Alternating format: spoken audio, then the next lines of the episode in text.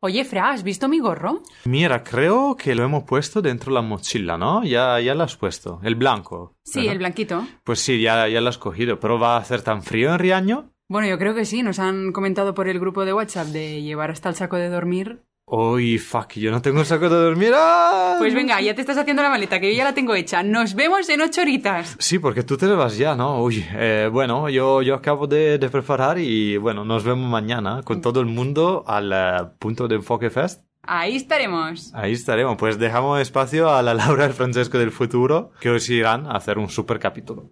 Hasta ahora. Chao.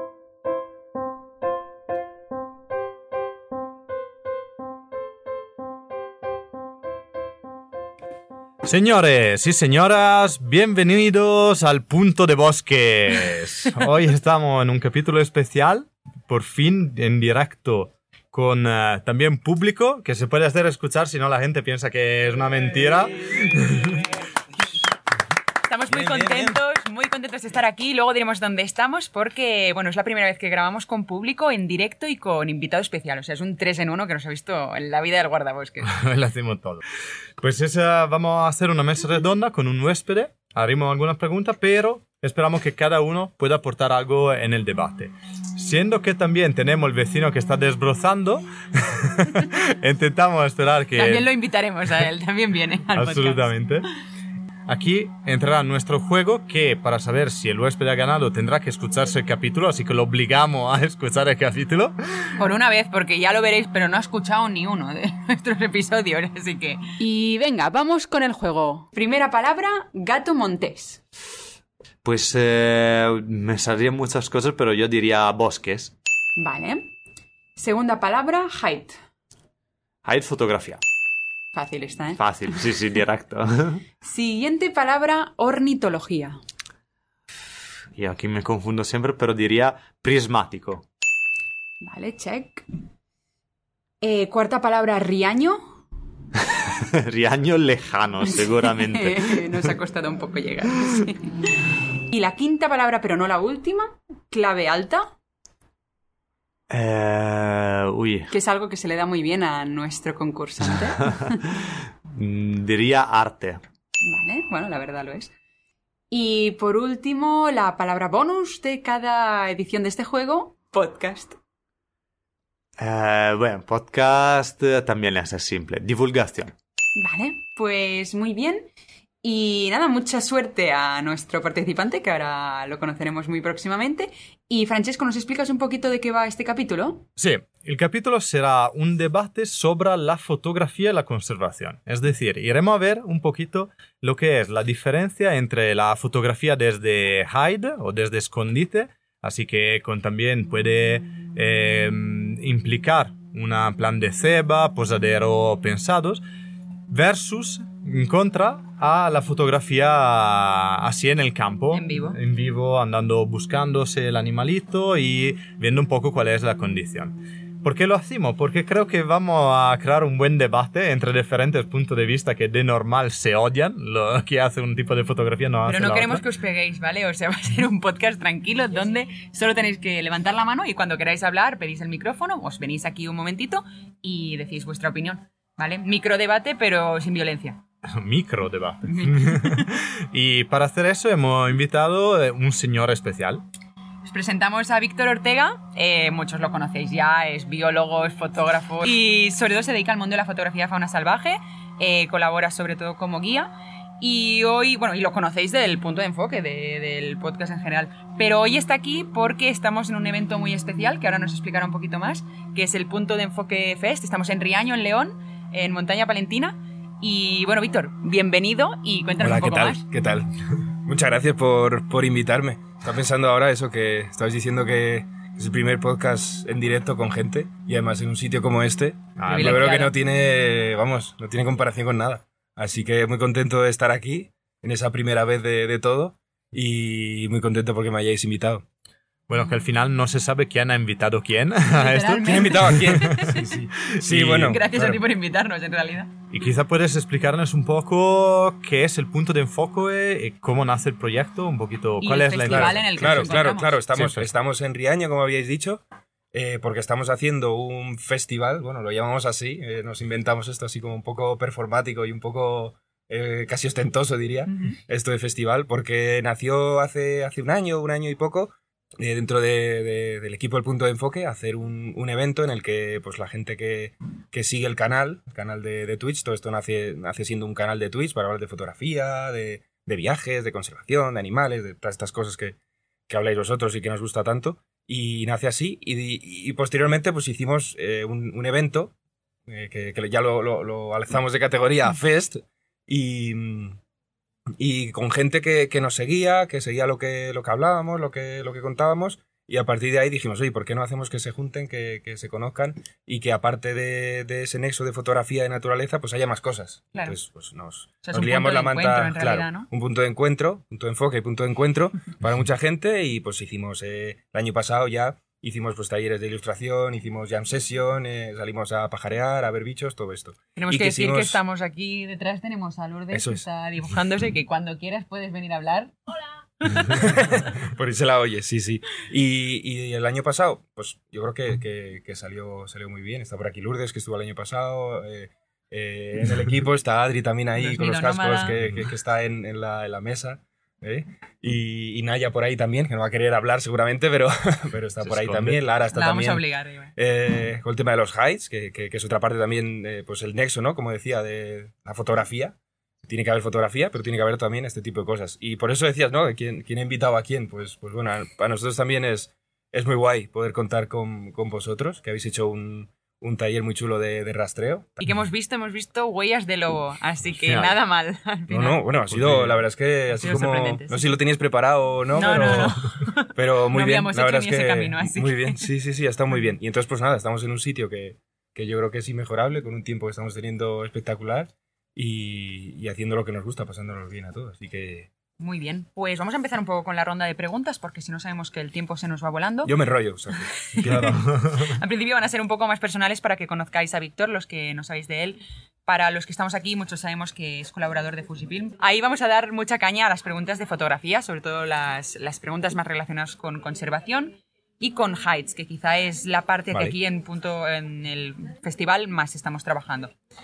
Entonces, la primera pregunta es, ¿qué tipo de fotografía es la que te gusta más y con cuál es la que más trabajas? Y no tienen por qué ser la misma respuesta. Claro, a ver, al final a mí me pasa que como, como fotógrafo, por así decir, profesional, pues, pues haces muchos talleres con, con- con gente, con asistentes que vienen contigo y muchas veces los haces en, en, en highs, en escondites, ya preparado, tú el trabajo que haces es casi mínimo, diría, y, y la gente va a estos highs, como, pues como estamos utilizando aquí mismo, en, en Aves High, en, en Crémenes, y, y es muy satisfactorio porque la gente viene contigo, aprende y, y saca fotos en muy poco tiempo. Pero es verdad que lo más satisfactorio en el fondo para mí y lo que más disfruto es cuando voy solo. Es como súper terapéutico también para mí. o sea, es como Claro. son los dos mundos. No sé si a lo mejor es lo que, lo que buscabas que te contestara, Sí, ¿no? Pero, exacto. pero para mí es, es terapéutico y es eh, muy emocionante ir yo solo. Entonces, y te mueves más me, por me satura mucho, por así decir, ir, ir con, ir con gente. me canso, pues pero- no, no me canso, pero, pero bueno, es, es exigente Es en ese sentido. Y luego me gusta mucho ir yo solo y disfrutar de esos momentos solos, disfrutar de lo que, de lo que es buscar a los animales, conseguir las fotos por mí mismo, es lo que más al final. Pero eso creo que estaría de acuerdo, pues mira, decías de, debatir un poco, pero creo que estaría de acuerdo todo el mundo. Cuando uno consigue Claro. poner una ramita y que el pájaro se te palante allí. Gracias a ese trabajo, pues eso es eh, lo mejor que te puede pasar. Es una Y- fotografía sí. más controlada, ¿no? Imagino que cuando te vas de Controlada por no mí, sabes- claro. Yo elijo lo que, lo que yo hago, elijo los tiempos, elijo cuánto le dedico a, a todo esto, de la manera que lo hago y siempre intento hacerlo, pues habláis de conservación. Bueno, pues con la fotografía es muy difícil eh, llegar al punto de conservar cosas, ¿no? Eso, es- bueno, hablaremos Pero si de quieres después. divulgar-. Pero, ostras, pues, pues solamente haciendo, teniendo en cuenta que, que haces, intentas hacer las cosas bien o intentas Claro. incluso a través de redes o de charlas que, que, que das, explicar cómo has hecho las fotos de una Ujú. manera, eh, pues oye, intentando hacerlo de una manera ética, vamos a decir, de una manera tranquila para los animales, Claro. pues es- eso es, muy, es una parte muy guay de, de nuestro trabajo. Muy bien. Muy bien, muy bien. Súper interesante. Y vamos con otras preguntitas que sigue un poquito probablemente lo que te gusta más, ¿no? Cuando vas eh, solo a fotografiar, ¿te riges más por una nueva especie, un nuevo entorno, una condición meteorológica especial o técnicas o prefiere improvisar? O sea, vas al campo Claro. y dices, voy a ver qué Vas pasa. con el ideal en la cabeza de Yo- lo que quieres fotografiar. Claro, eso es interesante. Eso es interesante. Eso, pues probablemente cada uno tenga su modus operandi. Pero, pero eh, yo lo que intento es hacerme un calendario mental, por así decir, de en qué momento, eso lo aprendí hace, hace tiempo y digamos que, que- que para mí es lo que más funciona, ¿no? En qué momento es más favorable fotografiar ciertas especies, ciertos acontecimientos, ¿no? Ya sea Vale. la berrea o Claro. este tipo de cosas que ocurren en un tiempo determinado y en un momento determinado. Entonces tienes que planificarte para... No es casualidad, ¿no? Que yo esté en noviembre en Gredos haciendo fotografías de cabra montés porque es justo la época de celo y es justo cuando, cuando hay que ir a fotografiarlas, por así decir. Hay que ir o, o a mí me interesa ir. Sí que es verdad que luego pues miro el tiempo todos los días, miro las webcams de ciertos sitios y digo, uy, ha nevado. Y ahí ya improviso y Claro. digo, me, me escapo a este sitio en función de si veo que hay nieve, en función de si veo que llueve, en función de lo que a mí me interese. O, por ejemplo, hace unos días que estaba fotografiando el falaropo picorueso, este que ha entrado, eh, una especie de ave muy chula que viene de, ahí del norte, eh, más arriba de Noruega incluso. Y, y, bueno, pues ahí improvisas. Y dices, uy, parece, intentas mirar en internet, a veces la gente pues te, te pasa cierta información y dices, uy, pues ahí improvisas. Ha aparecido este ave y, y la buscas. Y, y cuando la encuentres, pues, pues intentas fotografiarla de la mejor manera que puedes. Pero normalmente sí que, la mayoría de veces sí que es más planificado, realmente. Y ya más relacionado con este tema, para ti, ¿qué fotografía implica más paciencia? No tiene por qué ser de Haide, me refiero a cuando vas por libre. ¿Qué es lo que te resulta más, más difícil? Creo que lo que implica más paciencia son especies, diferentes Vale. especies. Especies que son más complicadas porque requieren más tiempo. Eh, hay otras cosas que, bueno, pues que otra modalidad, por así decir, que, que sales con la cámara, que no lo hago tanto, de improvisar que hablamos, eh, y bueno, te lo pasas bien porque lo que te encuentres te, te vale. No, como digo, no lo hago tanto, pero lo que implica de verdad paciencia es cuando de verdad tienes que trabajar, pues por tu cuenta a veces con rapaces, por Ujú. ejemplo, que, que implica pues mucho trabajo de campo. Eh, aquí que estamos en la cordillera cantábrica, si quisiera por mi cuenta, no lo he hecho nunca, pero trabajar una manada de lobos, por ejemplo, habíamos hablado también esta mañana Claro. de eso, Sí. pues eh, claro, eso implicaría mucha paciencia, mucha, mucha. Eh, de lo más complicado a lo mejor que he hecho, por ejemplo, recuerdo un- una pareja de halcones peregrinos que me, que me costó mm, semanas tener alguna fotografía, porque además eh, me empeñé en hacerlo en un posadero natural que tenían ellos, esperando a que aparecieran, y claro, a lo mejor iba por la mañana, pues no, no, no han aparecido. Y al siguiente día iba por la mañana también, tampoco. Pues ya no sé si ir por la mañana o por la tarde. Vale. Voy por la tarde, jo, tampoco. Tenía que haber ido por la mañana. Entonces, bueno, pues requiere paciencia, paciencia hasta que aparece. Y, y muchas veces intento hacerlo de esa manera más respetuosa. Eh, Vale. En vez de a lo mejor poner un cebo para que, que aparezca el halcón peregrino, pues intento esperarlo en el, en el posadero a que aparezca. Y ahí implica eh, dedicarle más horas. Y Vale. echarle. Siempre hay que echar paciencia a todo, pero cuando te lo Claro, planteas de esa manera. Pero, pero quizás es un tipo de paciencia casi diferente, ¿no? Porque en el aire tú entras y un poco la impresión que la gente tiene cuando entra en un aire es, vale, entro y saco foto, ¿no? Así que si tienen que Bueno, esperar dos, tres horitas, Claro. a uno dice, uff, qué, qué aburrido todo eso. Ya Claro. si tú lo vas haciéndolo de forma tuya, ¿no? Te dice, bueno, me, me espero aquí el animal y en el mientras intento entenderlo. Claro. Esas cuatro Yo- horas o tres lo vive de forma quizás Sí, diferente. ¿no? Yo al final controlo los tiempos en el sentido de que yo controlo qué días voy, cuándo voy, cuánto tiempo. No es lo mismo que eso, que cuando tú tienes, pues, mira, a tal hora en tal sitio vas a hacer estas fotos, si tienes suerte o no. Ahí también implica paciencia, oye, no entra, no entra, no entra, lo que estés esperando. Pero cuando yo trabajo por mi cuenta, yo elijo, como te decía, cuándo voy y cuánto Vale. tiempo me tiro allí. Y es verdad lo que has dicho también, que a lo mejor eh, la especie no aparece donde tú quieres, pero la estás viendo por allí volando, o parándose en otro sitio, o pasando por donde no quieres que pase, pero pasando. Sí, sí, eso siempre Eh, pasa. o marcando en un sitio. Ah, pues entonces ya vas cogiendo ahí un poco de información que te va ayudando y aunque esa sesión no haya sido fructífera en el sentido de, o productiva en el sentido fotográfico, no tienes la foto que querías, pero lo has visto allí y dices, "Uy, pues mañana me voy a poner allí. Se- se en el- en el high, me camino, voy a esconder allí Estoy y está- estoy en el camino. Y eso es muy bonito también. Muy chulo. Bueno, antes de continuar, porque ahora ya nos vamos a meter en pleno debate, hoy también en plena motosierra, eh, yo tengo una pregunta al final, un poco por día. Tus redes sociales las conocemos, estaría muy bien también que nos las repitieras. Pero ahora tienes algún taller próximo que quizá nos puedas comentar, alguna especie en la que vas a ir en su búsqueda, que, que te vamos a ver por redes sociales, pero ya si nos lo puedes adelantar, genial. Sí, claro, sí, bueno, al final las redes están ahí, Claro. to- todas las tenemos para, para promocionarlos de una manera o de otra y enseñar lo que hacemos, porque primero porque nos gusta y segundo pues porque también es la manera de trabajar. Pues en- ahora en diciembre, todos los años ya, desde, desde hace varios años, estamos haciendo talleres en Ujú. Eh, allí en, en Lleida, en el Pirineo, el Prepirineo, eh, porque allí me matarían si, si, digo, si digo Pirineo, no, es el Prepirineo, el Prepirineo, vale, vale. Y, y la verdad es que es un sitio espectacular. Ya llevamos yendo allí varios años con, con, la, con la agencia de, de, de- de viajes, con, de, talleres. Y, y la verdad es que es un sitio que, bueno, siempre recomiendo a todo el mundo digo, "Ah, quiero hacer quebrantahuesos. Allí es que hay ¿Habrá nieve? muchísimos. ¿No No, habrá nieve? sé si habrá nieve, porque cada vez es más complicado. Tener nieve. Aquí esperábamos nieve también en León, en Riaño, que y bueno, se nos ha quedado un poquito arriba. Sí, está un Se ha poquito quedado- más alto. está ¿no? en La las vemos, cumbres. por lo menos la Sí, sí, vemos. sí. Y allí siempre pasa lo mismo. Todo el mundo vamos con la. Bueno, es un poco mi sueño, ¿no? Ir allí que- y que nieve. Pero de momento no, no ha pasado, o no ha pasado con la cantidad que, que uno, que uno quiere. Está en el Prepirineo, está a mil, no está muy alto, a 1200 metros, 1300, una cosa así, cara sur, y al final es complicado que nieve y que Claro. aguante allí. Sí, eso es Parece verdad. mentira, pero sí. Pero bueno, especies espectaculares que veréis, Sí. así que...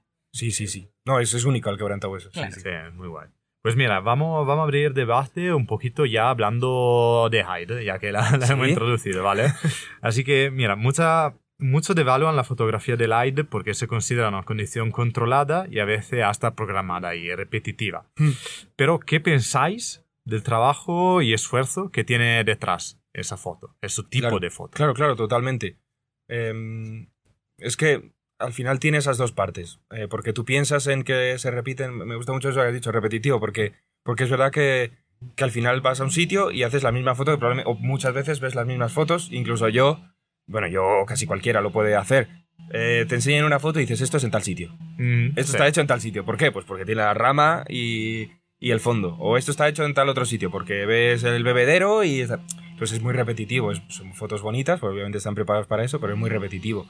Eh, pero es verdad que, y esa es la parte mala y, y, por así decir, estéticamente, pero luego hay una parte también de trabajo que, que- que tienen detrás. Eso, eso es la, esa es la realidad y yo lo sé porque lo hago.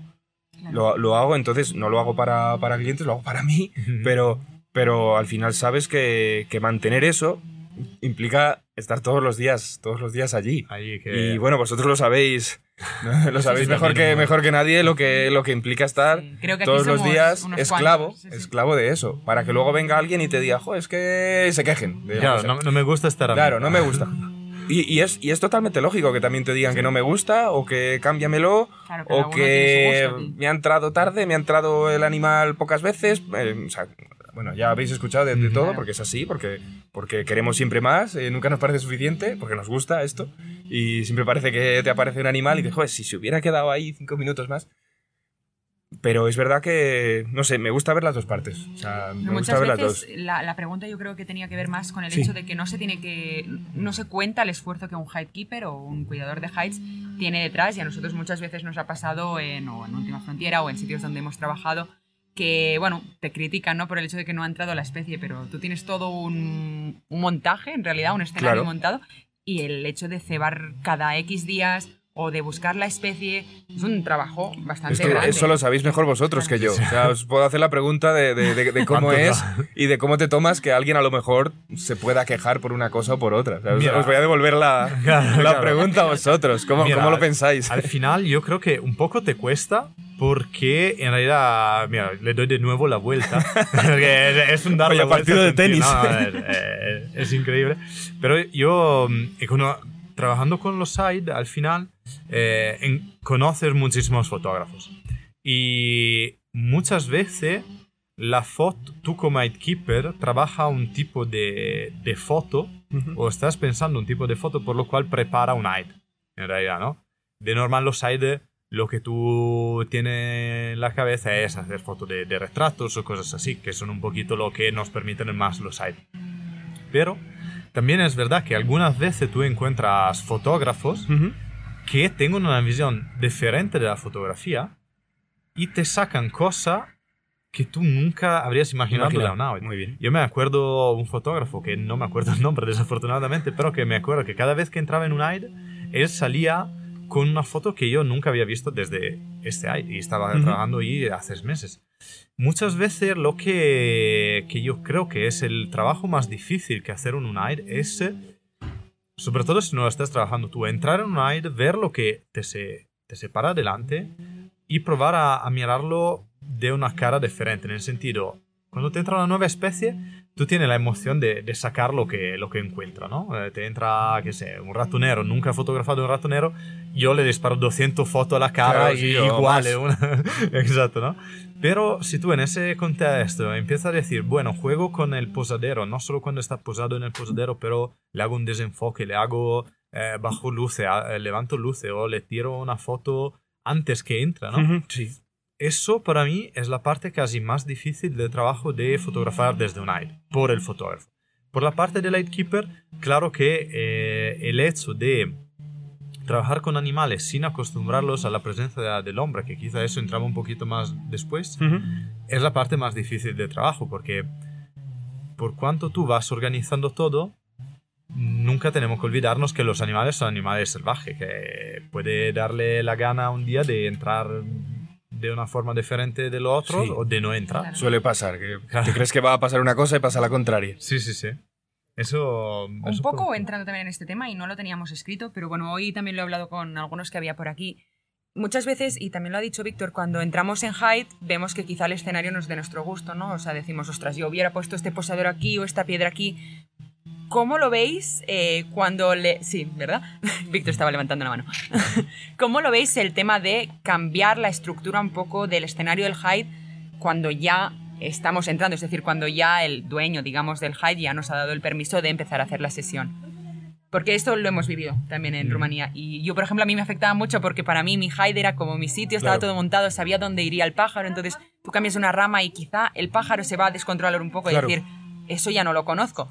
Pero quizá es posible que la imagen que tiene el autor o el nuevo Sí. fotógrafo pensado sea mucho mejor que la que tú tienes pensada. Entonces Claro. está muy bien. Pero claro, son cambios radicales, digamos. Sí, yo, yo te digo que soy bastante perfeccionista y bastante exquisito en ese sentido. O sea, bastante- un poco puntilloso y, y malo, porque claro, eh, a lo mejor veo cosas y en mi cabeza no me cuadran o me gustaría que fuera un- la composición, me, me preocupa todo esto. Y entonces sí que he tenido cosas de que, de que me, me- me gustaría cambiarlas. No mucho, pero al final es como, bueno, si esto lo giro, esta rama, o, o pongo... O sea, sí, sí te- o sea, en muchas, muchas ocasiones, y en los talleres a lo mejor que hago, siempre y cuando me dejen, pues lo intento personalizar un poco a mi manera, incluso con los clientes, pues les, también les puedes explicar. Eso puede ser una cosa muy interesante, muy chula, de mira, cómo se prepara un escenario, tal, así, de esta manera, de esta otra. Pero a mí me suele pasar, pues soy muy perfeccionista y siempre como que le veo ahí un Claro. poco... Pero claro, a la vez entiendo que, y lo que hablábamos antes, que hay un trabajo detrás, y esa parte la, la conocéis más vosotros, de preparar todo eso. Mm. Y de que yo ahora si llego y te digo, no, eso no me gusta, eso está mal, eso tal, eso cámbialo. Pues primero te puedes sentar mal. Y segundo, hay cosas, y esto me pasó hace poco, que están de una manera Por algo. Por algo. ¿no? Por un motivo. porque yo le escondo, a veces se pone comida, ya lo sabemos, no, le escondo la comida por aquí. O el animal viene por este sitio y entonces lo que hago es poner aquí unas ramas para que, imagínate, no, no venga por aquí, por este otro. Mm. Entonces, ah, pero es que esas ramas ya, pero es que están aposta para, no, ponle la comida en este sitio, ya, pero es que si le pongo la comida, el otro día hablaba eh, haciendo un high de, de rapaces, y no, me gusta la foto en la piedra, me gusta por estéticamente tal, que si le pongo la, la, la comida en la piedra, vienen otras especies, vienen buitres en este caso. Y no, no es, lo, no es la idea. Sí, modificas Entonces, un poco la etología, claro, claro, vosotros sabéis, o, o la gente que está detrás de los highs trabajándolo sabe, eh, sabe por qué es eso. Pero bueno, también, y luego volviendo así, como dándole otra vez la vuelta, sí que es verdad que, que a veces me gustaría que, que, que cier- cierta gente pues, pues eh, fuera un poco más flexible a, a lo que los fotógrafos le dicen. Oye, pues sí, joder, si, si ahí te vienen 100 personas y 90 te dicen, eh, no sé, la, la luz no está bien, No, no, no está bien orientado al high, Piénsatelo. pues será que sí, ¿eh? que, que sí que es verdad. ¿no? Dale una Entonces, vuelta, bueno, sí, pues. Bueno, pues eso también es escuchar a, y esto también os lo pregunto a vosotros, escuchar al cliente, a la gente que viene, a la gente que viene a hacer fotos. Que habrá alguno que haga otras fotos diferentes y te sorprendan, pero bueno, a lo mejor todo el mundo te dice lo mismo. Oye, que esto, esto, por- esto está mal. No, está, no te lo dicen de esa manera, pero te dicen algo y dices, Ah, pues pueden aprender de- de esto. en manera más fea Claro, también. te lo pu- bueno, eh, claro, a eso voy. O sea, si de quieres, si quieres nos metemos en eso, en cómo de maleducada es la gente, en, en, en fotografía o en cualquier cosa, ¿no? Pero, pero sí, desde luego. No, claro que eso, sobre todo, yo creo que depende muchísimo, hablando con el keeper, de la forma con la cual se dicen la cosa. Eso, por, por supuesto, porque si, si tú entras y ya entre comillas. Es que es tu trabajo, o sea, no, de, de Claro. primeras me vas a decir qué mal está todo. Sí, dice, oye, como que cualquier es una mierda, pero ¿quién lo ha pensado eso? Y eres tú, o sea, ya te digo, no, eso se queda así, no, Claro. no tocarme los huevos. Pero, literal. Y lo que es muy importante es pedir permiso, por favor, no me salgáis en media sesión de Hyde cuando Sí, ya no, han empezado a decir, Claro. hostia, esa piedra, qué mierda que hacía Claro. ahí, y lo cambiáis todo y ya no os viene nada en toda la No, sesión. no, no. Eso, nos pasaba. Esto hay que poner unas normas y si, si Claro, que hablemos de eso todo también es se eso. puede hablar de eso, claro. Unas normas cuando tú vas a un sitio que no es tuyo, ya sea un high eso, Respetar. comercial o de un amigo.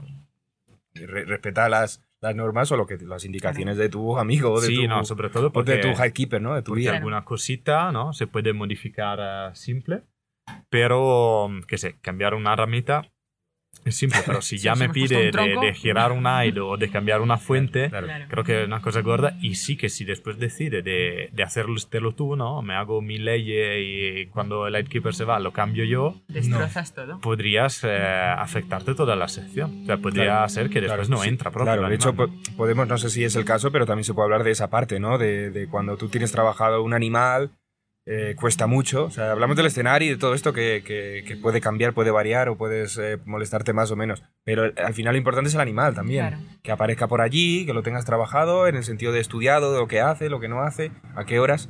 Eso es lo importante. Entonces, si pasan cosas como estas, eh, de malas conductas, pues claro, pierdes, eh, pierdes todo el trabajo. Claro, no es lo mismo trabajar un paseriforme, ¿no? Que un mamífero nocturno, que quizá por ya lo tienes supuesto. habituado siempre a que suba por el mismo tronquito y le cambias eso, le pones de repente una piedra y dice, es una cosa rara, no es mi ambiente y me voy. Eso A es. mí una vez seguramente, pues los posaderos los va a ir probando, tarde o temprano. Claro, ¿Qué os habrá pasado? O sea, al final supongo Claro. que todo esto pues, es por experiencia Ya es también. por experiencia Claro. propia. Vale, siguiente pregunta. Eh, también sigue siendo debate, así que si queréis.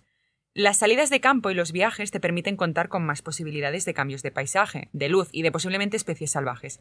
En los heights estamos más limitados, pero aún así gran parte de las fotografías que vemos premiadas es dentro de ellos. ¿Por qué creéis que es así? ¿Por comodidad o por seguridad? Mm, sí, a ver, la verdad es que me, me- me gusta eso porque cuando estás fuera de los highs, eh, me gusta eso que dices porque eso, cuando estás fuera de los highs eh, tienes como más posibilidades, se te abre como un mundo de posibilidades, ¿no? Y, en cuanto a jugar con luz y, y demás. Pero siempre es más complicado hacer fotos a, a los animales porque no siempre están tan cerca como tú quieres. Y eso solamente pasa en, cuando, cuando estás dentro de un high. Ya sea que te lo has trabajado tú o que, o que, o que te han llevado.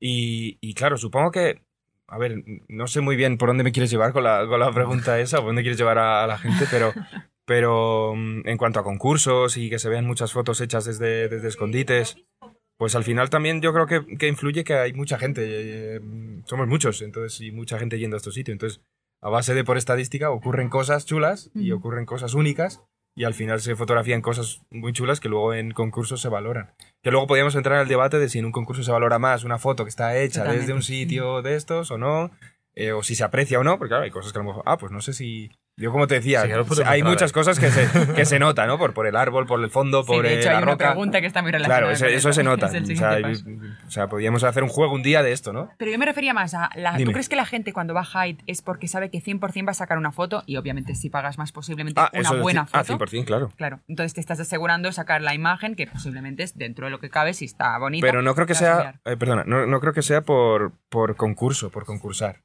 Vale. Eso viene después. A ver, hay gente que, que ya es muy pro y que está pensando en Mm, concursos, pero esa gente te diría que no, ese tipo de fotógrafos no va mucho a este tipo de, Vale. de escondites. Pero el que va a un high es por- puramente por, porque, porque, joder, pues Porque tiene el fin de semana montado, libre ¿no? y hay, Claro. hay que ir a hacer fotos como sea de, Claro. de algo y, Sí, porque y, está a- monto- y todo tienes el montado, mono claro. y quieres hacer fotos, pues, pues Y que no está, tienes que vamos, y genial, ¿eh? O sea, es- Que el trabajo de búsqueda ya lo hemos hecho nosotros, ya lo ha hecho ¿Te apetece fotografiar eh, autardas? Pues, Pues te vas es a que lo tienes eh, relativamente fácil, dentro de que luego lo complicado que puede ser, ¿no? Estando ahí dentro. Pues mira, Siguiente melón. Sí, sí, sí, seguimos un poquito con el tema que, que se decía, propio por el hecho de, no sé si alguien quiere decir algo más, ¿vale? Proprio cuando vemos una fotografía en redes sociales, se decía, ¿no? Muchas veces sabemos desde dónde se ha hecho, tanto como de- tanto como lugares, ¿eh? Algunas veces. Ya sí, hay sitios como un poco icónicos, ¿no? Exacto. ¿Y mm, qué piensa de, de eso? ¿Tienen los air fotográficos un límite un límite finito de uso? ¿O si has repetido alguna vez y no se vale porque trabajas de eso? ¿Por qué ha sido? Yo antes de, antes de contestarte a la pregunta, Mm. yo tengo una, una cosa que me pasa mucho y es que me encantan las fotos que no sé dónde leches están hechas. Porque yo al, al final te recorres un poco los highs o virtualmente o, o físicamente, pero de repente ves una foto y dices, "Coño, un, un lince que no está hecho en ninguna de las fincas típicas para hacer fotografía de linces. Y dices, coño, yo no sé dónde está hecho esto. Y me, y me, y me engancha esa foto y es como que digo, ¿y dónde estará? ¿Cómo lo habrá hecho? Y eso son muy poquitas. Al menos eh, pensando un poco en, en España. Luego te puedes ir al mundo y, y ya me pierdo. Pero, pero me encanta cuando veo una foto y digo, "Joder, no sé, no sé dónde, dónde la habrá hecho. Y una especie así difícil o una especie interesante, digo, no, no sé dónde la habrá hecho. Y eso me, me, me engancha mucho y me parece que tiene mucho valor. "Joder", porque es muy raro ya ver Claro. cosas hechas fuera de... Fuera de Y highlight. ya identificamos el. Identificas o muy sea, rápido el, y el ves- escenario. Repíteme la pregunta porque... porque... No, pero eh, yo, yo me engancho más que seguirte. eh, pero sí que ese tipo de fotografía quizá, ¿no? Es más una fotografía de entorno. Pero si tú quieres, que es ahora la, la tontería, pero la simetría perfecta de un animal, mm, ahora puede ser, eh, que sé, del lince perfecto que te mira y que hace esa... Tengo en mente una, una foto que he visto eh, hace poco del, Mm. del lince bebiendo, que Sí. sabemos dónde Sí, sacado, sí, todo sí, el mundo sí. sabe.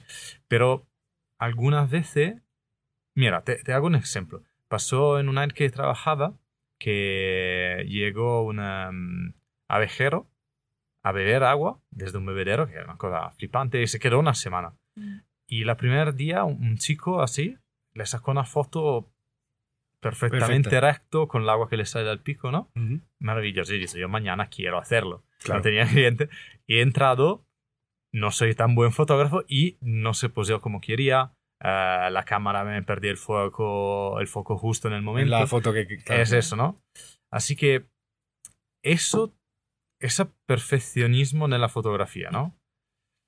¿Avalora o desavalora la fotografía, según ti? En el sentido, ¿va más sobre ¿A te- algo de a qué te refieres algo de, de- de experiencia? ¿A qué te refieres? ¿A una foto es muy, muy perfectamente Sí. hecha con, como tú decías, ¿no? Con el reflejo perfecto, Exacto. como muy... un perfil, ¿no? O sea, una foto que quizá tiene. Muy preparada, dices, o- Sí. sí. Sí, dice que hizo una foto que casi te dice menos. ¿Quieres decir? Por, por- ¿Qué, qué opina? Seguirte. ¿Te dice más o te dice menos? Está... Sí, yo. Bien, acepto. Bueno, ahí, ahí ¿Quién como hay eres? público, ¿Quién eres? como hay público, eh, pueden hablar, así que aprovechar. Bueno, yo soy Teo y bueno, para responder un poco a esto que decía Francesco, yo creo que al final, bueno, como a mí yo lo que valoro más es en la foto la belleza, ¿no? Al final yo considero la fotografía, ¿no? Como, así que es una herramienta para la conservación y tal, pero también como más como un arte, ¿no? Donde tú quieres, bueno, buscar la belleza. Y entonces yo creo que al final Que te haga La- sentir algo, ¿no? Esta fotografía. Sí, la, la frontera entre decir si me gusta o no una foto es sobre todo la belleza. Muchas veces una foto perfecta, ¿no? Con la luz, no sé qué, no sé cuántos, pero al final es un retrato, muchas veces tampoco transmite tanto. Te llama la atención. O puede, menos. sí, pues sí que puede transmitir. Y a veces un bicho que puede ser el más común del mundo, Mm. pues puede ser la foto más sencilla del mundo, ¿no? Que te la has encontrado o que le has puesto dos pipas y te han llegado. Pero si la foto es bonita y tienes gusto, pues yo creo que al final es lo que, Mm. lo que muchas veces cuentan. De hecho, aquí entramos en otro melón, que es el de ¿importa una especie que sea muy potente? Es decir, ¿qué es mejor, un quebrantahuesos o un pechirrojo? O sea, ¿qué, qué diferencia hay? Porque en Un realidad... pechi- un pechirrojo. peti, petirrojo, perdón, se me mezcla el catalán. Porque claro, aquí es verdad que puedes sacar una belleza de foto quizá desde lejos, no hace falta ni un height, y luego, pues, quebrantahuesos, que un perfil lo tenemos todo. Bueno, yo no lo, no lo he hecho, mm, trágicamente. Pero todos tenemos fotografía de, de quebrantahuesos o Claro. de hechos enormes o una águila real. Claro. sa- Entonces sabes- importa el tamaño, la potencia de esa especie. ¿no? Sí, sí, sí, hombre, por supuesto. sí, o sea, y también para gustos, pues los colores, colores. también pues te pueden gustar más las aves, tal, o te pueden gustar más los retratos, también esto es otro debate, ¿no? Pues me- a mí me gustan más, pues retratos, ¿no? Un fondo bonito, el bicho cerca, y ya está. O no, a mí me gustan, joder, pues que salga pequeñito y ambiente, me, me- me aporta más, me- es subjetivo. Pero, Pero, todas es verdad las especies que... valen en una No lo sé, yo lo que... Yo lo, a ver, mm, para, es, para todas las especies valen... O sea, una rata te vale. Eh, una rata. Sí. Bueno, he hecho fotos de hámsters. Me he ido, me he ido hasta, Exacto. hasta, hasta Austria para hacer fotos de hámsters, ¿sabes? Que son hámsters que... Pues, pues una especie muy interesante además, pero, pero bueno, no deja de ser un- una ratilla, ¿no? De hecho, yo te digo, Pero- eh, yo estuve en un high donde me entraba, bueno, tenía una- un grupo de ratitas que vivían ahí y me Ah, hacían los saltos y era una maravilla. Yo con eso me estuve disfrutando es, la mañana. Es verdad, es verdad. Yo estuve también en, en otro que entraban unos topillos y aparecían por ahí, robaban una pipa y yo me lo pasé, me Claro. lo pasé genial. Bueno, la verdad es que si valoras un poco todo esto y te gusta la naturaleza, te gustan los animales, pues a mí me parecía, por ejemplo, aquello como una especie muy rara, de, muy difícil de fotografiar en realidad, Ujú. por mucho que sea un ratoncillo o un, un topillo, es diferente. No es tan vistoso como un lince, evidentemente, ni tan carismático, ni tan lo que tú quieras. Pero luego, por ejemplo, pasa una cosa que era lo que, a lo donde, a donde estaba pensando yo mientras hablaba Teo, que hay tantas fotos ya.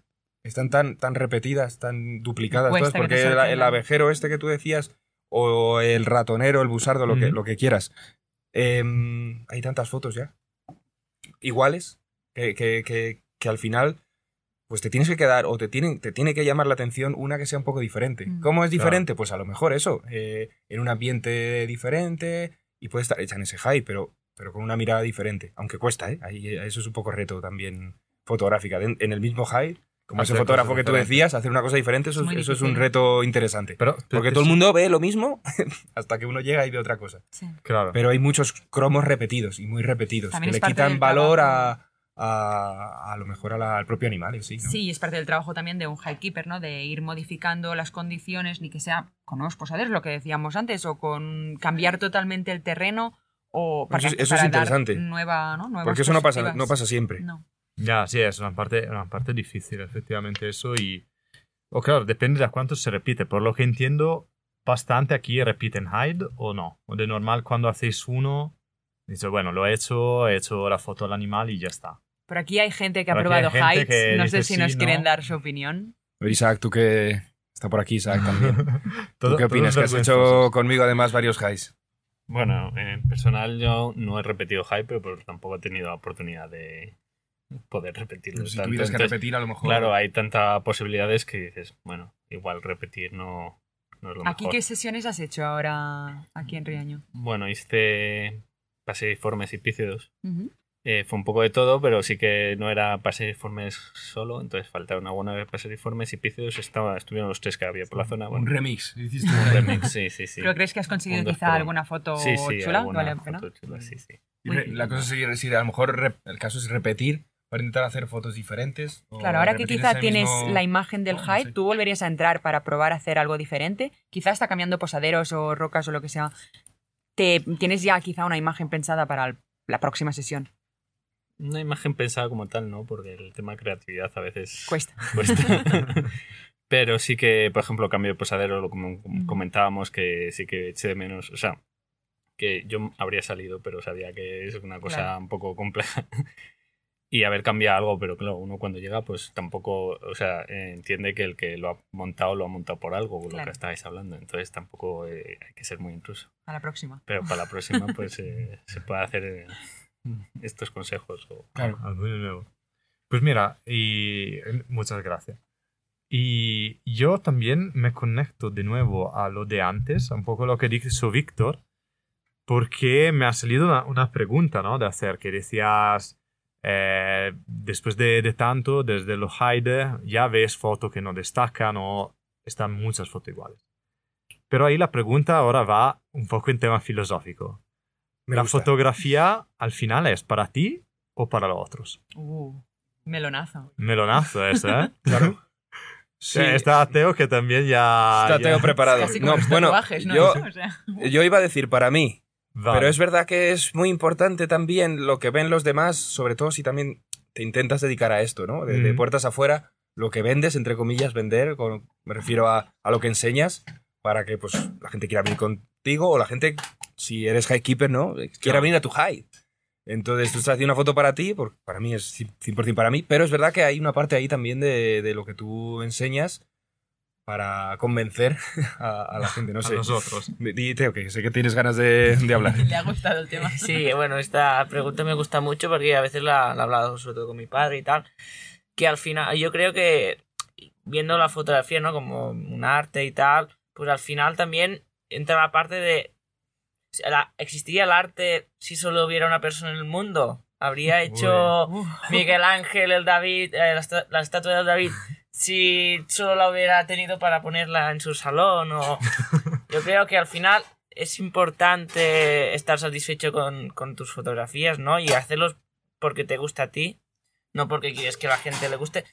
Pero es importante también enseñarlo al mundo. Yo creo que al final es, es el objetivo como final, ¿no? Poder enseñar y estar orgulloso de tus fotografías y enseñarlas al mundo. Que yo creo que, bueno, o sea, no es el motivo principal, pero sin embargo es una, Pero de, una de parte... poder mover algo en las personas. Sí, es tu foto. importante. Yo creo que es una poco la base del arte, ¿no? Creo. Yo hago fotografías porque me gusta, pero también porque me gusta enseñarlas. Y igual que me gusta verlas, ¿no? Al final. Es un poco la base es- tanto de la divulgación como la de la educación ambiental, ¿no? También, esto, Tú haces las cosas para mostrar. que sean vistas. Y no solo por el ego, sino pues al final, pues, que funciona así, ¿no? Yo creo que es importante.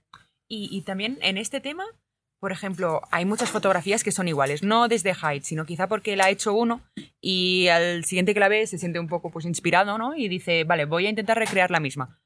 Aquí ya entramos en mundo legal, pero ¿hasta qué punto es copiar el hecho de tener una fotografía bastante igual que otra persona? Porque O yo he visto muchísimo. Sí, exacto. Diferencia entre copiar y Copiar y inspirarse. ¿no? inspirar. ¿Dónde, ¿Dónde acaba uno? ¿Dónde empieza el otro? Claro, es que eso sirve para muchas cosas. Claro. Y nos entra en el, en el arte. Hem- Aquí ya esto sirve para, para muchas cosas, porque ya hemos entrado en temas de, de arte y todo. con- arte y filosofía ya. Ya ves. Que, que me está Lourdes tema. aquí, que yo creo que se va a venir a hablar que también, porque hemos tocado ya cosas. Em, ¿Tú qué opinas? Estaba escuchando un poco de fondo. Pero, lo, mm, o sea, lo que estaba escuchando sobre todo ha sido ateo, es decir, lo que, lo que ha comentado de lo de mostrar, etcétera, y la verdad es que estoy muy de acuerdo. Pero yo complementaría con que em, creo que el arte tiene además un potencial transformador muy importante, sobre todo cuando hablamos de cosas de naturaleza. Mm, y pasa con la pintura, pasa con la ilustración, pasa con la fotografía. Creo que al final estamos mostrando cosas que están de alguna manera también desapareciendo y queremos generar eh, sentimientos y acciones en la gente. O yo creo por lo menos que eso sería un complemento muy bueno y, y muy interesante para poder eh, ir integrando en, nuestro, en nuestra producción artística, por así decirlo, y en nuestros procesos. Y mm, Pero planteate, por ejemplo, una cosa, y ya lo muevo más a tu terreno. Imagínate que ahora en Holanda sale un chico que empieza a pintarse la piel, pero dibujando reptiles. ¿Cómo lo verías tú? ¿Como que has inspirado a alguien o como que te han empezado a copiar? Porque eso se transmite literalmente a una imagen. A ver un buitre volando, decir, Sí. esta foto ha ganado el Wildlife Photographer of the Year, voy a hacer lo mismo. Vale, ¿ves como, ves como yo estaba hablando de otra cosa? No, no, pero genial, Pero- respondes dos en una. Así que Pero esto... Pues es una pregunta que la verdad me hago mucho, porque no me ha pasado. eh, ojalá realmente me pase, pero es verdad que yo creo que depende un poco de también en qué momento personal estés tú. Si tú estás seguro con tu, con tu trabajo y con tus procesos, como joder, pues genial, ¿no? Porque sí, sí puede significar que hayas inspirado, o igual, igual no has inspirado, igual se le ha ocurrido a él por otro lado, ¿no? Porque al final tú también, tu trabajo sale eh, muchas veces de lo que has pensado tú o también de inspirado de otras personas, pero a veces no se sabe qué va antes. Y mm, yo creo que eso sería lo bonito hacia lo que tender. Otra cosa es que a veces tengamos esas inseguridades que nos hagan ver que, que- es copia, ¿no? O que puede ser algo tipo plagio, pero, pero ahí depende de donde tengamos el objetivo. Si el objetivo es lo que digo, es, ayudar a sensibilizar, contribuir a, a ese cambio, a esa acción, pues es genial que se pueda difundir y que, y que todo el mundo pueda poner su granito de arena. Creo que lo has cerrado muy bien, ¿eh? La has verdad cerrado que muy sí, bien. brava. Sí, sí. ¿puedo- No, es verdad que... Sí, sí. Que bueno, eh, sobre el tema del plagio, que es un tema interesante también, yo creo que al final, cuando tú haces una fotografía única, no, no nueva, que oh, no, ha- no se ha visto nunca, es bastante inevitable que no remueva a la gente ¿no? y diga, hostia, me gustaría tener algo así, no sé qué, intentarlo. Y yo creo que tenemos que dejar un poco aparte el ego de, "Buah, esta es mi foto, esta la he hecho yo, ¿no? Esta es mi idea, no sé qué. Y también pensar un poco en que, a ver, tú has hecho tu foto, te gusta, te la guardas a ti, te la imprimes en tu casa, la gente le ha gustado. Pero oye, si alguien la quiere hacer, pues adelante. Y también hay un tema, ¿no? Que quizá no todo el mundo es capaz de llegar a lo que has hecho por, por decir nombres, yo que sé, Mario Cea, pues a ver cuánta gente hace fotos de alta velocidad, cuánta gente intenta hacer sus fotos y pues hay poca gente que lo consigue. Como muchos ejemplos, pero bueno, eso es que se me ha O casi al revés, ¿no? cabeza, Que a has dado, has, has puesto la idea sobre la mesa y viene uno y te supera. O sea, Claro, que también, Puede, también. puede pasar. Y bueno, yo creo que también es bonito, ¿no? Muy- sí, sí. Eh, bueno, hacer evolucionar, ¿no? Al final, ese un poco competencia o a ver, inspirarse del uno o del otro, llegan a abrir las puertas a crear cosas mucho más novedosas, ¿no? Porque si al final eh, todo el mundo solo quiere retratos, pues no se llegará a hacer fotos más únicas, que yo creo que es algo muy bonito. Diversidad. Mira, muchas veces nos preguntan qué tipo de fotografía, aunque sea para amateurs, eh, para novicio, vale más. Es es decir, tanto a nivel económico como de fauna, como de imagen, ¿con qué fotografía recomendaríais empezar si, si eres nuevo? Hide, fotografía buscando bichos. ¿Qué, ¿Cuál es el consejo que sentiráis de dar a uno que dice, mañana empiezo a fotografiar animales? Ya. Bueno, la verdad es que le daría el consejo de que no empezara a hacer fotos de animales. Haz esta cosa, tío. No, no, no, no vayas a hacer fotos de animales. No, ni si, no, no fotos, fotos de nada. O sea, primero tienes que saber de, de lo que vas a fotografiar. Y que te gusten los animales. Y que te, y que te gusten, y que, y que aprendas, digamos, pues, pues libros o guías o, o de esto para que tú puedas salir al campo y saber lo que fotografías y saber dónde encontrarlo y cómo. Y después, eh, lo que recomendaría, y muchas veces lo, hemos hablado muchas veces, o en directos o con gente, eh, siempre digo lo mismo, hacer fotos, intentar hacer fotos cerca de casa, de lo que tengas cerca de casa. Eh, yo he vivido en Madrid siempre y parece que no hay animales, pero bueno, hay parquecitos pequeños, hay zonas verdes y, y hay aves y hay animales. Entonces, no son a lo mejor especies muy exóticas o muy llamativas, pero, pero lo poco que hay te permite ir practicando, ir aprendiendo, a acercarte a los animales, empezar a tener tus fotos y todo esto creo que puede ayudar mucho a luego ya desarrollarte más como fotógrafo, ya ir a highs, ahorrar más y sacar más partido a tus a esas sesiones ya de, de más nivel. Pero hay que empezar por ahí, creo, ¿eh? Y en lo que hace a la teórica, digamos a las bases de la fotografía, ¿tú piensas Ah. que quizá tenemos que salir ya con el tema aprendido o vale más aprendiendo haciendo? Se llama el learn by doing, ¿no? Sí, no sé, yo creo que en general la, la mayoría ahí, ahí somos un montón y hoy estamos un montón aquí también, que, que somos eh, fotógrafos aficionados y, y todo el mundo yo creo que al final ha aprendido a hacer fotos saliendo al campo con una cámara y, y de nuevo lo que decías, copiando un poco o inspirándote en lo que... Ah, pues yo creo que es, hace esto, bueno, pues voy a hacer yo algo parecido, creo, ¿eh? O lo hemos hecho todos. Y eso, eso sirve también por darle otro punto de vista para, para aprender. Entonces yo creo que to- todo el mundo hemos sido un poco autodidactas. Y de hecho me, me- gusta que esté Teo aquí porque yo, yo lo, lo sigo mucho y con la edad que tiene eh, hace fotos muy buenas. Yo creo que tú puedes, puedes hablar más de, más de eso, de cuando eres joven y estás empezando. Y él lleva poco, no sé cuántos años llevas tú, pero con los pocos que tienes ya haces fotos mejores que, que muchos, mucha sí, gente, sí, ¿no? en totalmente. ese sentido. Bueno, sí, yo mm, para- llevo ahora tres años. Empecé en la cuarentena, ¿no? Eh, aburrido en casa. Pues cogí la cámara de mi madre y en un principio no, no me planteé hacer fotos de animales porque no podía salir. A mí los animales siempre me han gustado, es algo que mi padre es muy naturalista, ¿no? Siempre nos ha llevado a ver pájaros, pero bueno, yo empecé haciendo fotos con bengalas, no sé qué, ¿no? Empezando a, a conocer un poco la cámara, que yo creo que es muy importante jugar con la cámara, ¿no? Claro. A ver, sí que tienes que saber un poco qué es cada cosa y eso pues te lo tienes que aprender pues de internet, de un libro o lo que sea, pero cuando tienes las bases, empezar a experimentar y bueno, pues entonces ya eh, cuando ya empezamos a salir un poco más, no sé qué, sobre todo yo empecé a hacer fotos en el jardín, con pues los herrerillos, los carboneros, las palomas, bueno, alguna paloma torcaz, es que a, ver, a veces se me lían los nombres, no me saben castellano. Te entiendo. Y bueno, pues que eso, entonces me monté un bebedero allí en casa, en el jardín, y pues eso, me entraban cuatro currucas, los herrerillos y tal. Y pues entonces ya pues empecé a salir, no sé qué, me, me- te montas algún height y pues ya es lo que hay, ¿no? Yo creo que es eso, salir, Pero en, en el fondo, ¿quién, quién te enseñó todo eso? pues, pues yo, viendo las fotos de internet, de libros, Claro. Y, y Pero pues, también te viene un poco de familia, ¿no? Porque tu padre también le gusta, o sea, Bueno, no es que... mi es- padre de fotos no tiene ni idea. Pero de fauna sí. Hombre, claro, Entonces, saludo a- claro, al padre de Teo. Claro, e- e- evidentemente yo de fauna ya, ya venía aprendido. Eso es. Pero claro, yo fue más el aprendizaje fotográfico, pero bueno. que, que ha sido más largo. Pero yo aquí quizá aporto una, un poco de, de, de otro punto de vista, propio dal punto de vista de la fauna, que muchas veces, eh, obviamente empezar a conocer la, la fotografía en el jardín está genial, es la cosa mejor.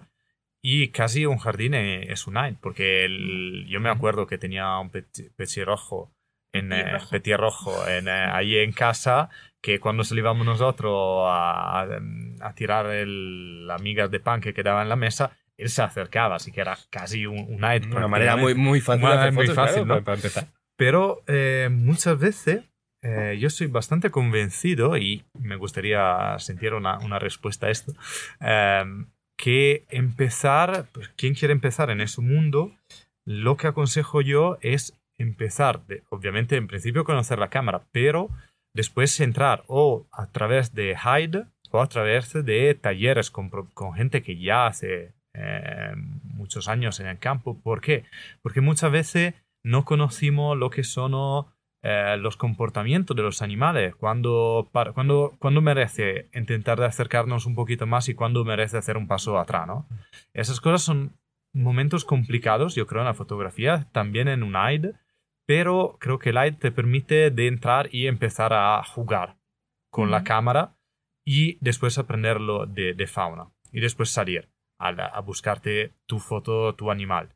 Pero entrar directamente al campo, para mí, te, te hace pasar más tiempo en práctica porque no, no encuentro los animales y el riesgo de molestar para mí es muy alto. Eso, no sé cómo lo veis vosotros. Yo te daré un punto de vista aquí un poco contrario y voy a hacer venir a una persona aquí que no se lo espera, pero tenemos a Naya, que Naya empezó literalmente en el campo a hacer foto. Así que Naya, ¿puedes venir un momentito?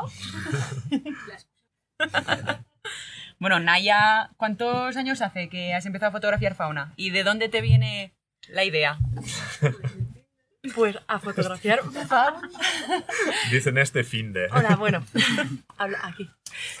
A fotografiar fauna desde la pandemia también.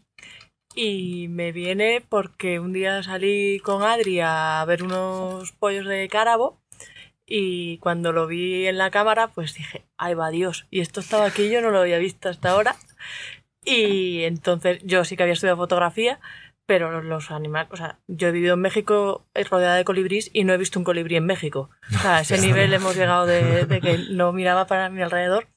Y después de los cárabos, pues ya fue como una obsesión pura y dura. Me puse a estudiar, a estudiar, a estudiar, a estudiar. Me pasaba todo el día estudiando pájaros y, y a los seis meses estaba en una furgoneta con A eso me Laura, refiero. A eso. Francesco, Adri, eh, camino Fotografiando a- desde la ventana o tirándonos en la nieve, entonces era Camino al literalmente foto de campo. Sí, Ya. sí. Y ahí ya fue a Pero, pero ahí el campo era un poquito más simple, decimos. El norte Bueno. de la Noruega los animales son más simples que en España, ¿no? Sí, Eso, Sí. eso se tiene también que decir. sí, por ejemplo, eso, y este año porque- que hemos estado en, en Ecuador, que es selva pura y dura, es Claro, totalmente la, el- las antípodas de, del Ártico y Claro, la mucho más forma, frondoso, ¿no? Al final la no forma de un árbol en el fotografiar es totalmente Claro. diferente. No tiene Claro. nada, nada, nada que ver.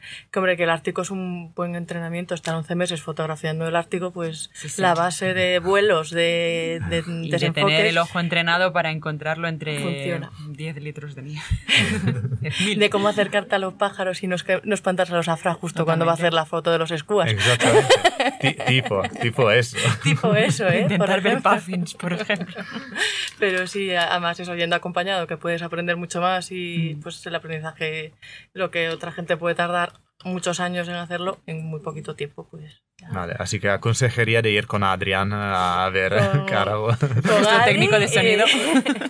Y, después irte a, a Noruega con, con Fra, y Laura y con todos y aprender un montón allí. Y, Sí, al final es la otra parte de la fotografía que se aprende mucho de estar con amigos. Y yo lo digo muchas veces, o sea, cuando me dicen cuáles son tus fotógrafos favoritos, pues claro, pues podría decir, ya hemos dicho, pues eh, Mario Cea, o sea, los Marios en general, dentro del mundo de la Si te fotografía. llamas Mario, eres bravo. Si te fotografía. llamas Mario. Madre mía. ya, ya está, o sea, tienes un buen nombre para empezar. Pero joder, estar fotografiando con un Víctor, con un Adri, con cualquier otra persona que conoces ahora mismo, hemos conocido un montón de fotógrafos aquí en, en este festival. Pues yo me muero de ganas de salir a fotografiar e irnos a dar una vuelta. Mira, no hemos tenido mucha suerte con el lobo, pero quién sabe si siguiendo unas huellas nos encontramos con algo. Y cada uno me va a enseñar una técnica diferente. Entonces, a mí eso me gusta mucho. Y tener conocimientos de foto previos, o sea, tener una base, eh, yo creo que es bastante, bastante importante. O sea, Sí. base tanto de foto como de fauna. Yo creo que sin eso. mm, Sí, con una, una o la Puede- otra, ¿no? Ya haces sí. algo. Sin eso, pues puedes tener suerte un día. Yo tengo otro punto de vista diferente que en, en verdad ¿Quién yo eres? creo- ¿Quién eres? Oh, buenas, yo soy Me ha Nuño. aparecido por aquí. Lo hemos sacado ya. Yo tengo un poco un, un punto de vista un poco diferente desde cómo empecé yo. Al final yo empecé con un con un manejo de la cámara básico no, basiquísimo principiante y de campo, sabiendo que me gustaba el campo y con un poco con los estudios, pues cuatro cosas, pero al final saliendo al campo y con prueba y error y yendo todos los días y frustrándote tú a ti mismo, también dando, dando un poco la razón a Francesco de dándote cuenta cuando molestas al animal, diciéndote, hostia, me estoy sintiendo mal, eh, entiendo que eso está mal, pero luego también aprender, eh, aprenderlo desde el error es como, vale, no quiero que vuelva a pasar esto porque he notado un comportamiento diferente y no quiero que vuelva a suceder. Y en cambio, igual desde el punto de vista, desde empezar desde un height, igual ese sentimiento de me encanta lo que estoy haciendo, me encanta este animal, me encanta la foto que puedo sacar, pero yo sé que esa foto he podido molestar a este animal, no es lo mismo, o, o al menos desde mi punto de vista. Y no sé, a mí, yo personalmente, es como, como lo he vivido, tampoco es mi perspectiva. No, pero efectivamente era un poco lo que buscaba, ¿no? Una, una- un otro punto de vista sobre el tema y te digo, me ha gustado mucho, porque efectivamente, Bueno, yo empecé como Nuño, yo empecé así sin tener absolutamente ni idea y me fui a, creo que fui, hice un hype, luego me fui a Andújar, luego a Cayo Canta y ahí empezaste a decir, hostia, cambian las luces, tengo que empezar a, a liarla con el ISO, pero era un juego, un ensayo y error hasta que al Prueba final entiendes error, la técnica. sí. Sí. Sí, a mí me gusta una cosa que ha dicho de, de la frustración porque hay que aprender a, a gestionarla cuando, cuando no te salen las cosas. Y, y en mi opinión es un poco un error si, si empiezas yendo a, a, a highs muy controlados, porque eso no es la realidad. Eso, Claro. es, eso Claro. es bastante controlado y ahí van a pasar cosas que ya previamente más o menos te han avisado. Pero la realidad es que tú vayas a hacer prueba y error y te frustres un montón y no te salgan las cosas. Y aprendas de eso. Es, es muy guay lo y que ha te dicho dejas la tapa puesta y ya la no, no, eso, eso es verdad. No, todo- eh, errores de todo tipo, Claro. ya, ya solamente, no solo con los animales, sino pues que te deja la tapa, la tarjeta, la batería, Eso, no sé qué, la, hostia, la ventanilla no baja, no puedo hacer la- lo que sea, cualquier ton- y de todo eso sí. Pero Yo me quedo con una cosa que, que has dicho en realidad que, que, que me ha hecho mucho reflexionar. ¿no? Es eh, que efectivamente si, si empiezas por el campo y tienes la sensibilidad un poco con la fauna, efectivamente te da, te da más, em, aprendes más un poco lo que es eh, el, eh, el no molestar, porque efectivamente desde un AID tú empiezas con un animal ya, ya cerco y dices, yo quiero esa foto. Mientras probablemente entrando da- dal campo, tú ya empiezas con foto, decimos, más de, de ambiente, ¿no? Y vas pro- Vas progresando. progresando despacito. Te sientes como resto, ¿no? más- Sí, más, eh, podría, positivo. podría empujarte a decir, no, quiero llegar a un metro Claro. porque yo quiero la foto de un metro. Eso efectivamente no lo había pensado. Gracias. Y que, y que, por ejemplo, mucha gente, cuando, cuando empezamos, todo el mundo nos queremos acercar a un metro y eso y tener el retrato. Y luego también viendo un poco, empapándote de fotógrafos, empapándote, de, in- inspirándote, eh, tal, pues empiezas a probar cosas con la cámara que a ti no se te habían ocurrido. En plan, yo por ejemplo me acuerdo que en cuarentena veía cosas que hacía Yuk o que hacía Víctor y decía, uff, ¿y cómo hace este tío esto? Y dándole vueltas o cogiendo simplemente sin tener ni idea de parámetros de la cámara ni nada, tocando las ruletas diciendo, venga, va, pues probando, a ver cómo es esta foto. Ah, pues me gusta más, me gusta menos. Ayer uno, ayer uno descubrió el balance de blancos y, y- y- y- y puso un cuervo verde y un ratonero azul y bueno, de todo, pero sí está muy bien. Querían... Creo que Isaac quería hablar también. Bueno, hablando de lo que decía Francesco del saber manejar las distancias y tal, para mí personalmente una de las mayores satisfacciones cuando uno va a fotografía de rececho, así un poco a buscarlo, sobre todo con mamíferos, porque es más fácil, o con aves rapaces más difíciles, el hecho de acercarte, hacer las fotos y marcharte y que el animal se quede ahí. O sea, uno se va con sus fotos, se va muy contento, pero a mí me da más, más alegría Sí. el decir, he estado, les no has tal, alterado nada. y no le he alterado y ya me he marchado y, y ha seguido a lo suyo. Entonces, esa también es una satisfacción que, Claro. que bueno, sí. De- Pero ese es un punto de, de llegada, yo creo. Cuando llegas a hacer eso, ya te puedes es que has encontrado el definir equilibrio. fotógrafo de naturaleza, en el sentido que sea apasionado, que sea profesional. Claro, pero pero siempre, es ahí el punto. siempre está el error de que te has pasado la línea roja que tú Sí. no, no ves, pero los La animales distancia lo de ven. seguridad, muy importante. Entonces, eh, eso sin prueba de error muchas veces no, no se consigue. Y con esta respuesta nos hace llegar a la última pregunta, que es ¿qué tipo de fotografía os parece más cercana a la conservación? ¿Y cómo la ayuda? Bueno, se, se me han ido acercando, así que yo no sé si, me- si quieren hablar ellos. Si queréis responder vosotros. Porque eso eh, la, la hemos sacada porque a una, una charla de Laura eh, acabó el clásico, eh, alguien tiene pregunta y la pregunta fue eh, ¿cómo, cómo hacer, hacer conservación con la fotografía, ¿no? Y ahí uno empieza a pensar.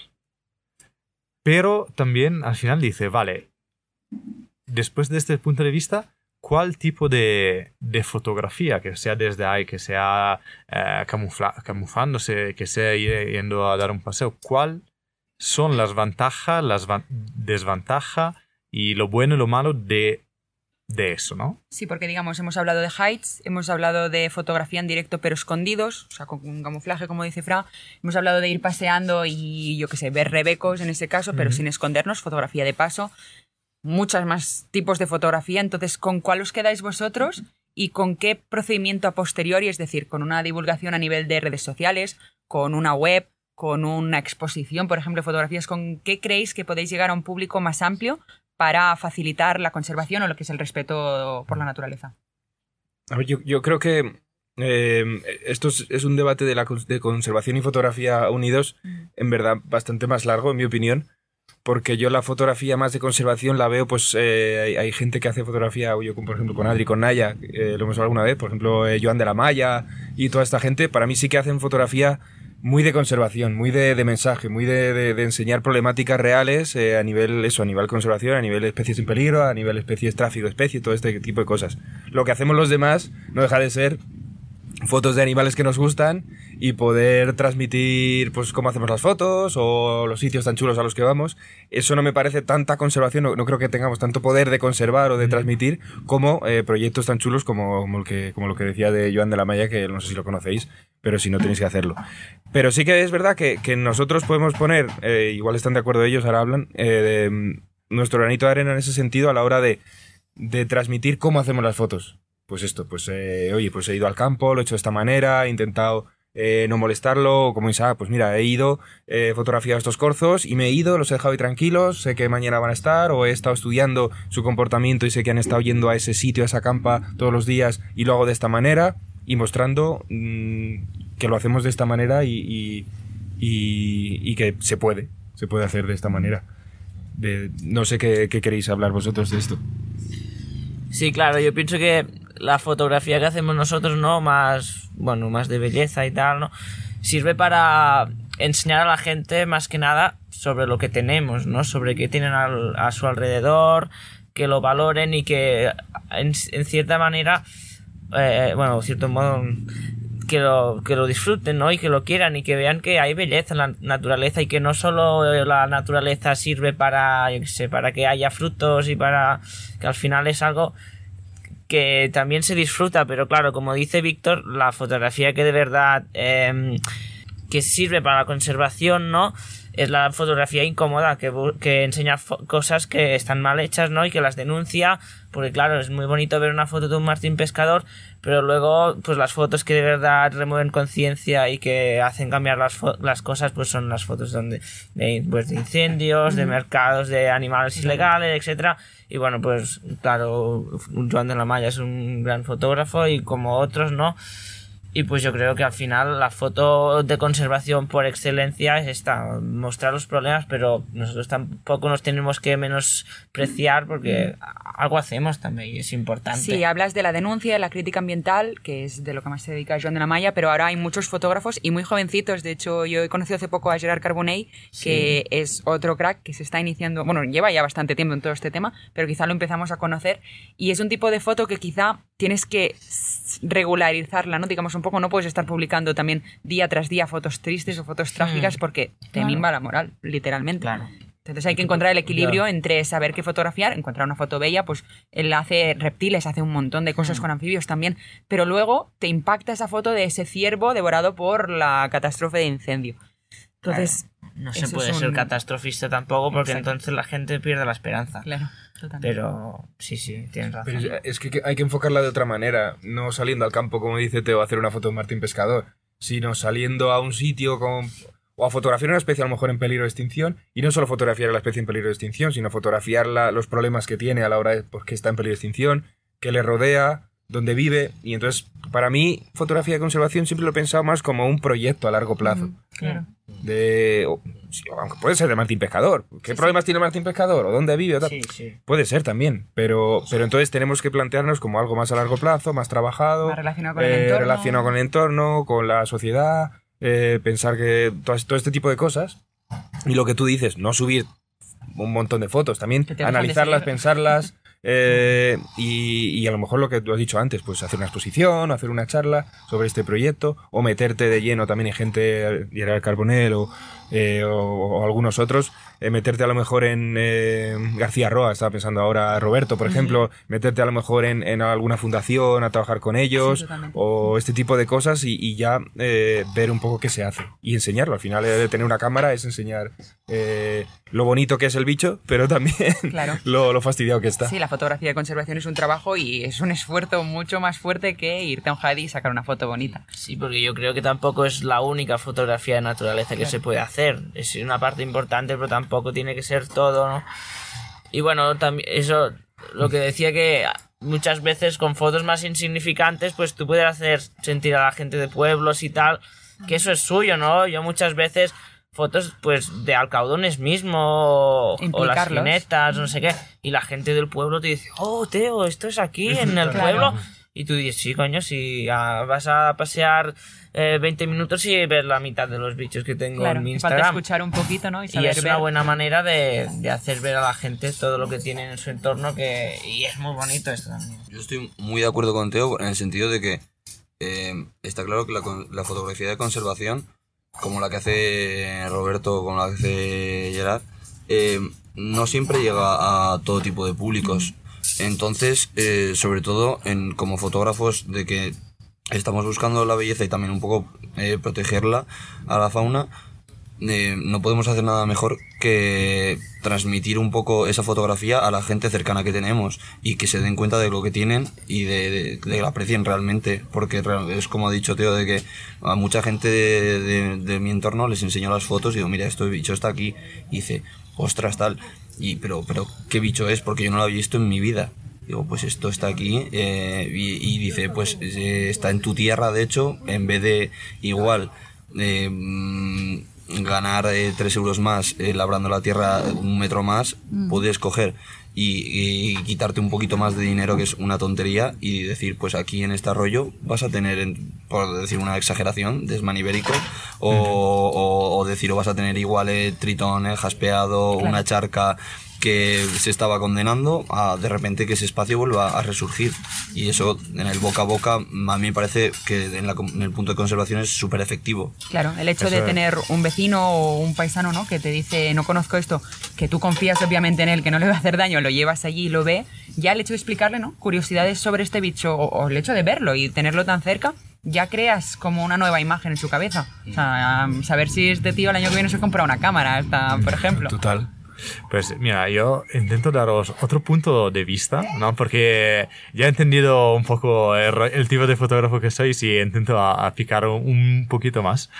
Pero eh, al final vosotros eh, habéis hablado de lo que hace la fotografía y lo que puede mover, que estoy totalmente de acuerdo, ¿eh? o sea, claro. Pero em, a ese punto, ¿no pensáis que podría ser más valioso ir a un AID que puede hacer un trabajo de conservación? En el sentido, imaginamos simplemente el hecho de cebar un AID y que a la vez de donde vie- viene águila real y esa águila real, esta pareja, gracias al AID, puede hacer volar dos, dos pollos y no uno. Eso al final, ¿cómo lo valoraréis? O sería conservación que estáis pagando como fotógrafos para utilizar el AID, ¿no? ¿Eso lo habéis pensado alguna vez? ¿No lo habéis pensado nunca? Y, o decís, no, Fra, estás diciendo una cosa que para mí no tiene ningún sentido. Me lo dejo ahí. No, sí lo he pensado, de hecho hay, hay cosas que me gustan, ¿no? Cuando, cuando ves que hay highs y sitios que están enmarcados dentro de, dentro de la conservación, dentro de algún proyecto de conservación y, y te sientes pues es un poco orgulloso de ir ahí, oye, pues, pues, pues, pago y, y- y pago contento, ¿no? Porque, Claro. porque va a servir para que esa pareja de águilas imperiales o águilas perdiceras, me, me lo invento, eh, puedan criar. Entonces, Siempre y cuando eso sea así, no te Claro. vendan un poco la moto y te digan, no, esto es que estamos aquí porque... Claro, tal". y respeten No, hay que ser, tiene que ser, no tiene se que ser. pasen, tiene- claro. y, y está claro que hay sitios en los que se hace así, y sitios en los que gracias a esto eh, he hablado con mucha gente y me lo digo, no, es que cada vez eh, pues va mejor esta pareja de tal, o los linces cada vez no sé qué, pues gracias a, a que se ponen cercados para conejos y no sé- bueno, y que a, a su vez implica que vayan fotógrafos, que se puedan hacer fotos. O sea, creo que es una cosa que, que encaja tanto la fotografía desde high, que vaya gente a hacer fotos, como la conservación desde ese punto de vista. Lo que pasa es que son puntos de vista, creo que estamos como cruzando Sí. los puntos de vista, nosotros Exacto. hablando de- desde el punto de vista de nosotros, publicando fotos, Como foto. de como con fotógrafos, con nuestro perfil, nuestra página web, contando lo que hacemos y lo que publicamos a diferentes escalas, a escala de ellos en, Mm. en un pueblo, en una ciudad, contando lo que hay, o más a escala ya mucho más global, como ejemplos que decíamos. Eh, y luego está ese otro punto de vista de, de, oye, pues hay sitios en los que encaja la fotografía con la conservación y eso es muy, muy, muy interesante y muy positivo. Que ayude Claro. la fotografía a conservar especies, sí, sí. Porque yo creo que al final tenemos diferentes puntos que, que podemos mover sobre la conservación, ¿no? No. Sí, y al, y al final los heights, eh, esta moda, ¿no? Bueno, esta tendencia que está al alza, está sirviendo para fincas y zonas donde sobre todo se vivía de la caza y tal, pues que se esté apostando de otra manera, ¿no? Al turismo rural, mm, llámese ecoturismo, ¿no? Últimamente.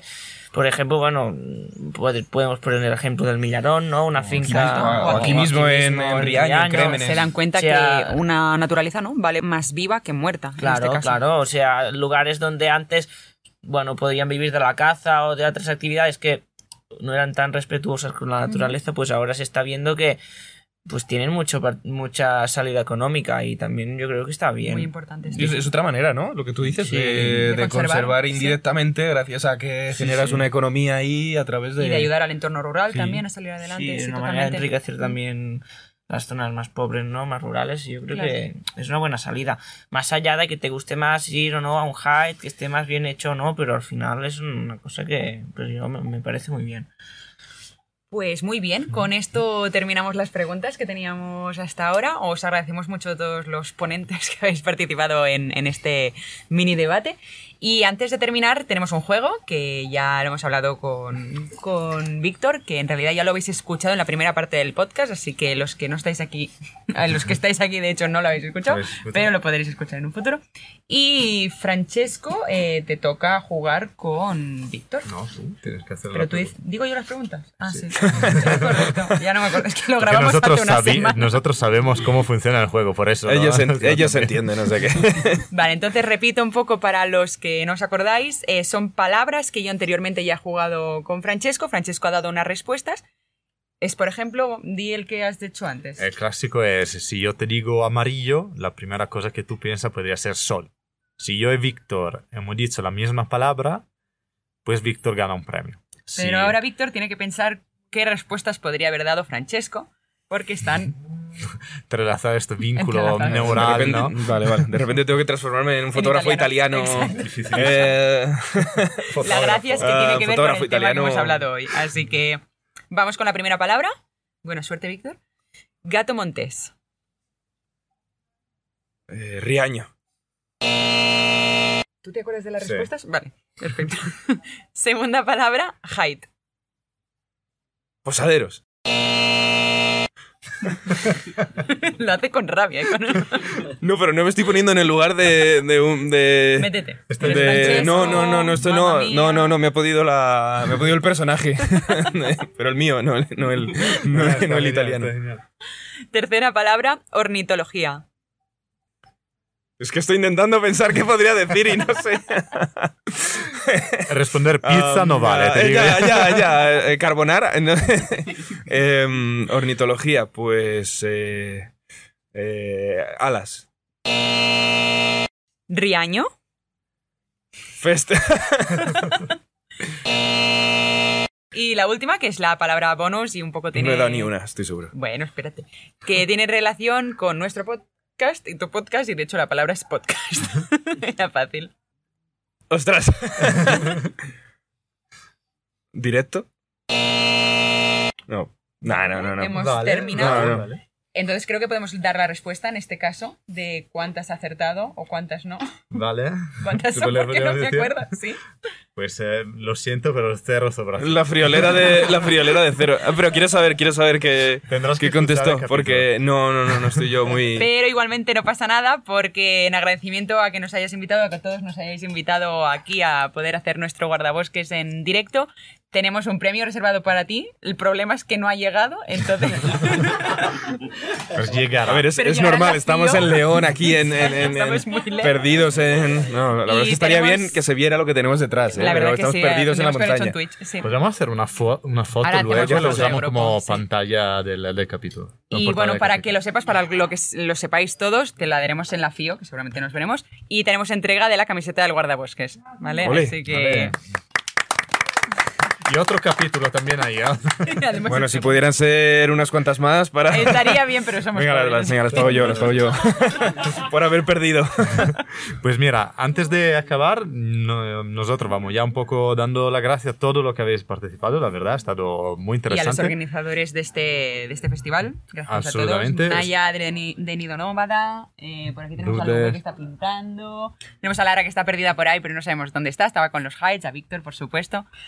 Y, y a, todo, y a todos a los todos, asistentes. de, de verdad, que no me habéis tirado sillas o cosas para replicar, ya, ya está bien, gracias.